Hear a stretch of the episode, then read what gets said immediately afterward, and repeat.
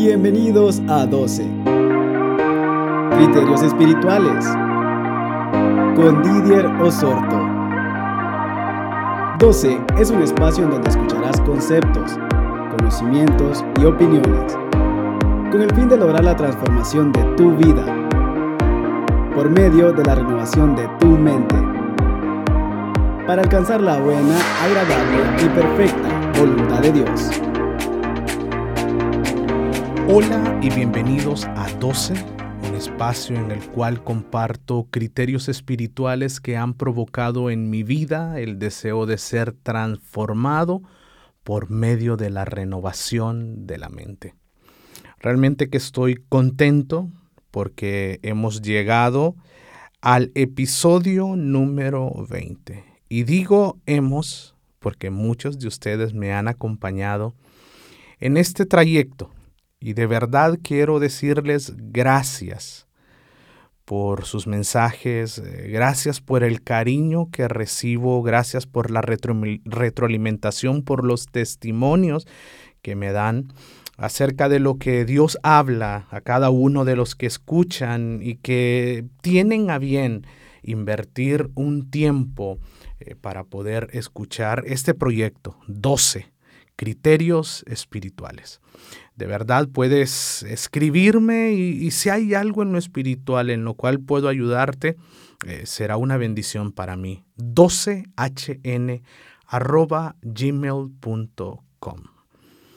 Esta hora, este episodio, quiero hablarte acerca de una palabra que a mi vida ha representado un enorme reto. Upernicao somos más que vencedores. Así que te invito para que te acomodes, para que pongas toda tu atención y te pregunto, ¿estás listo? ¿Iniciamos? Romanos 8:37 dice, ante en todas estas cosas somos más que vencedores por medio de aquel que nos amó.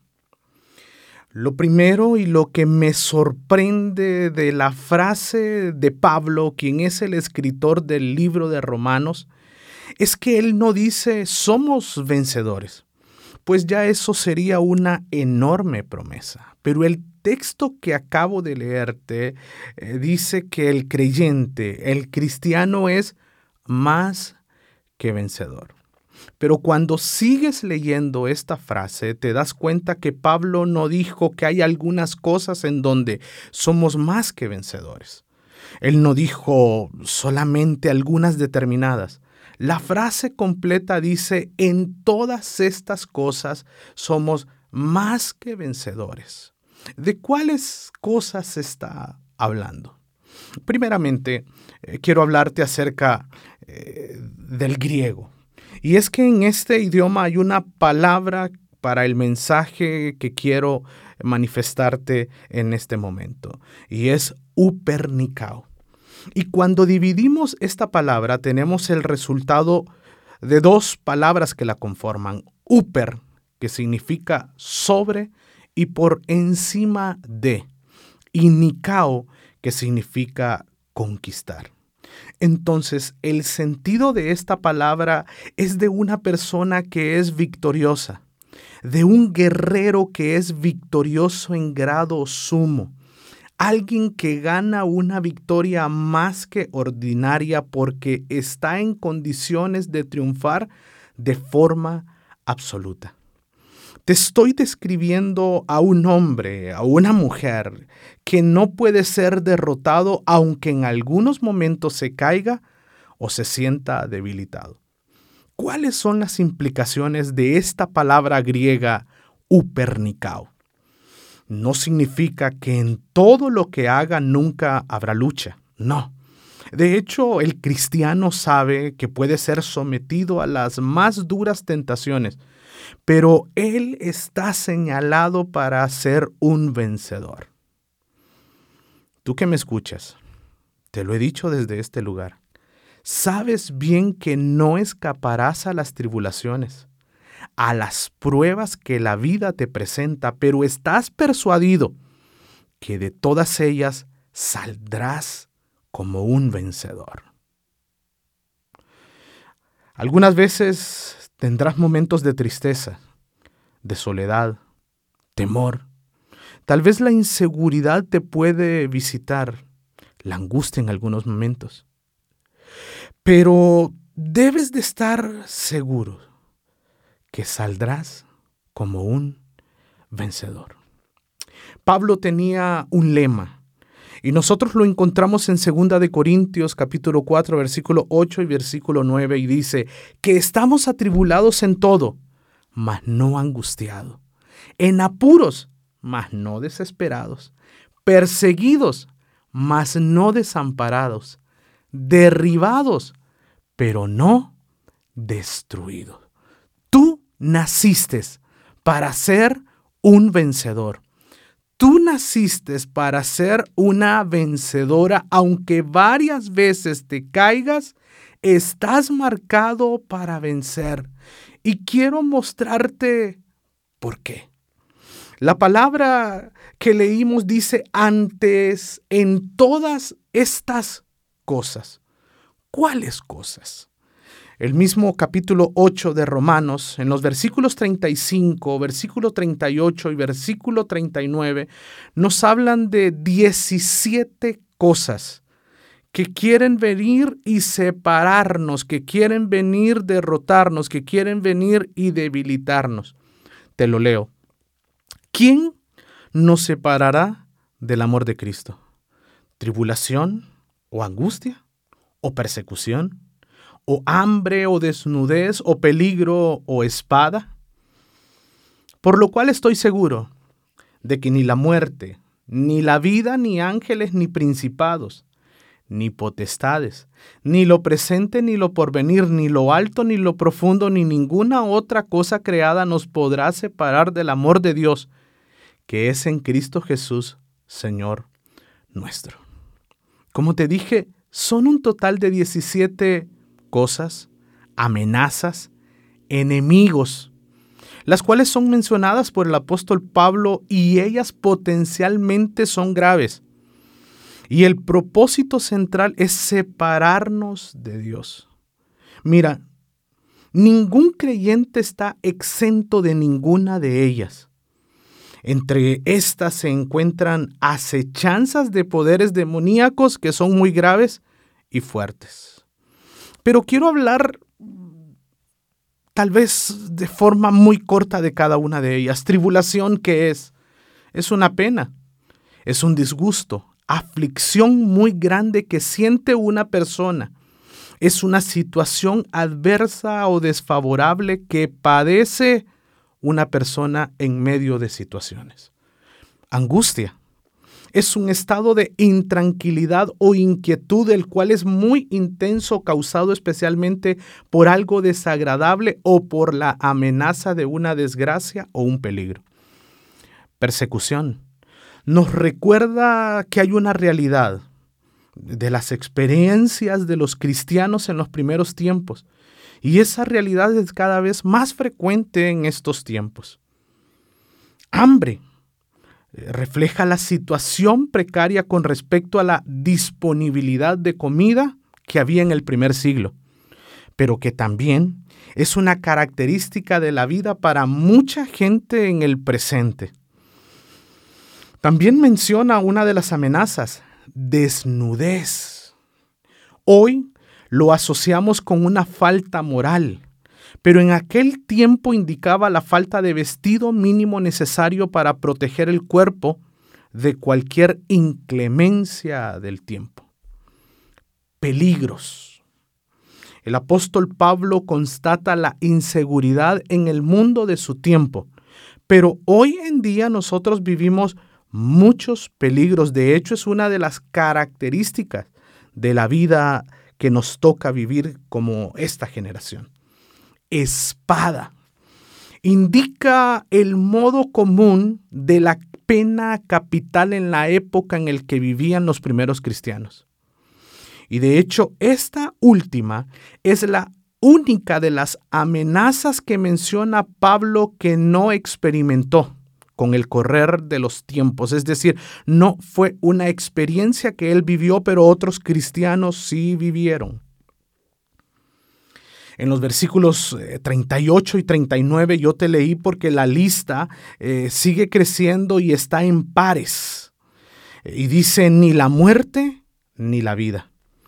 El último y gran enemigo del ser humano no será capaz de, de separarte o de separar al creyente del amor de Dios. Eh, tampoco lo podrá hacer la vida.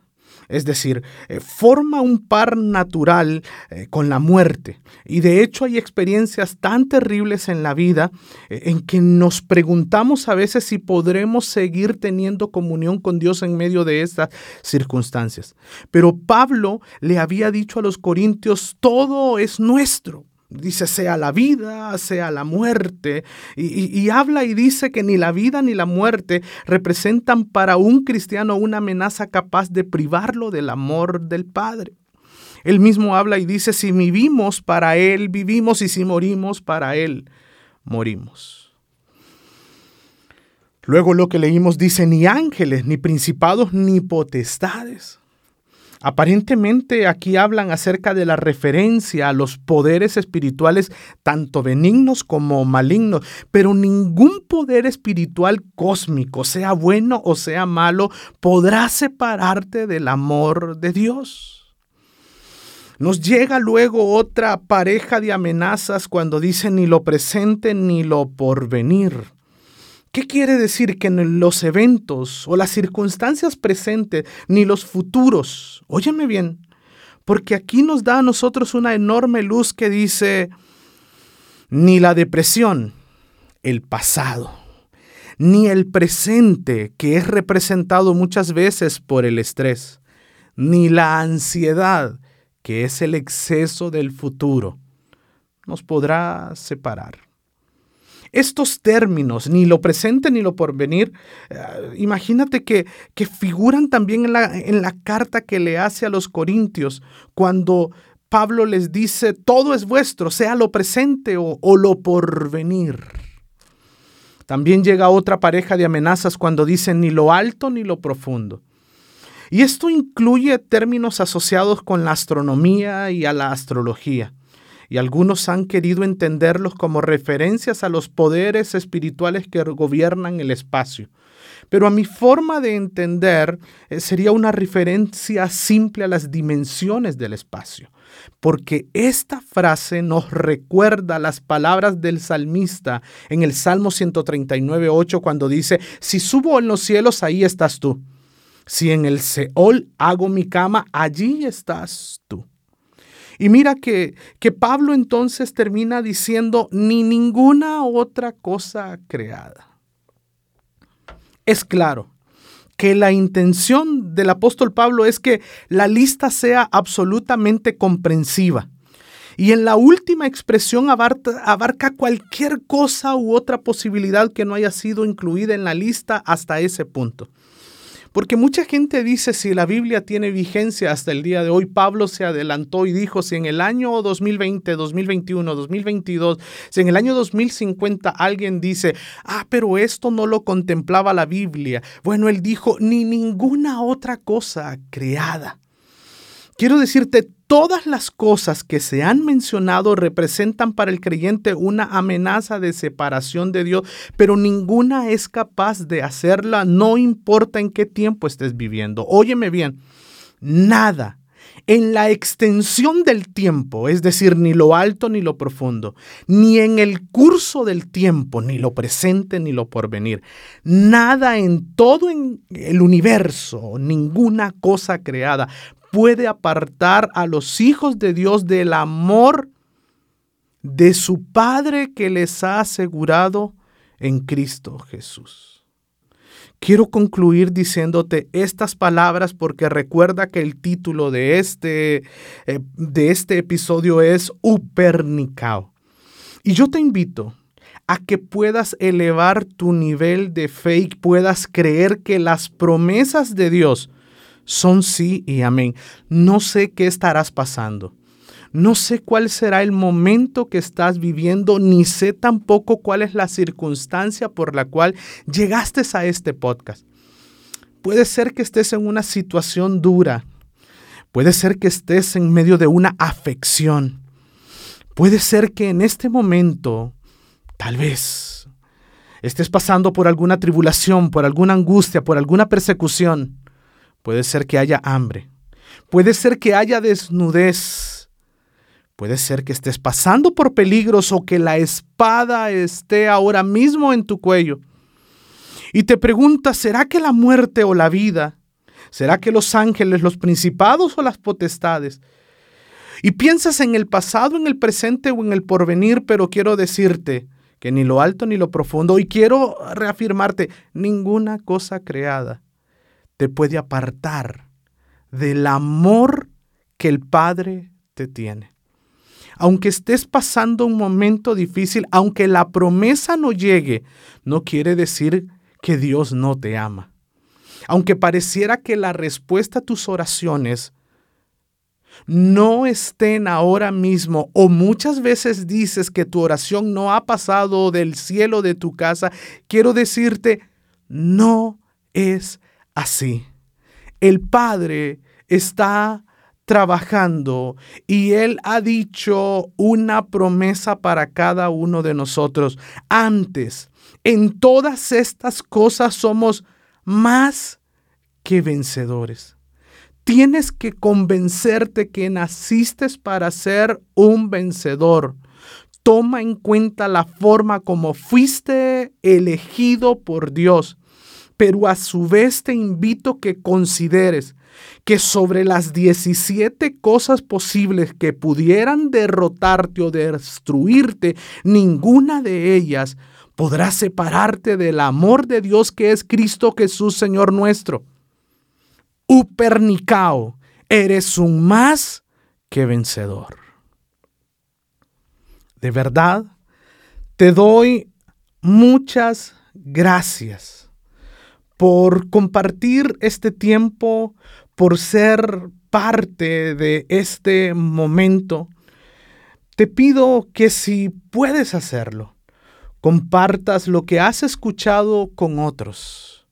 Tal vez haya alguien que necesite escuchar que es un más que vencedor. Gracias de verdad por ser parte de este tiempo y recuerda que 12 es elección, pasión, transformación es una nueva generación de discípulos. Nos conectamos en un siguiente episodio. Un abrazo grande y que Dios te bendiga.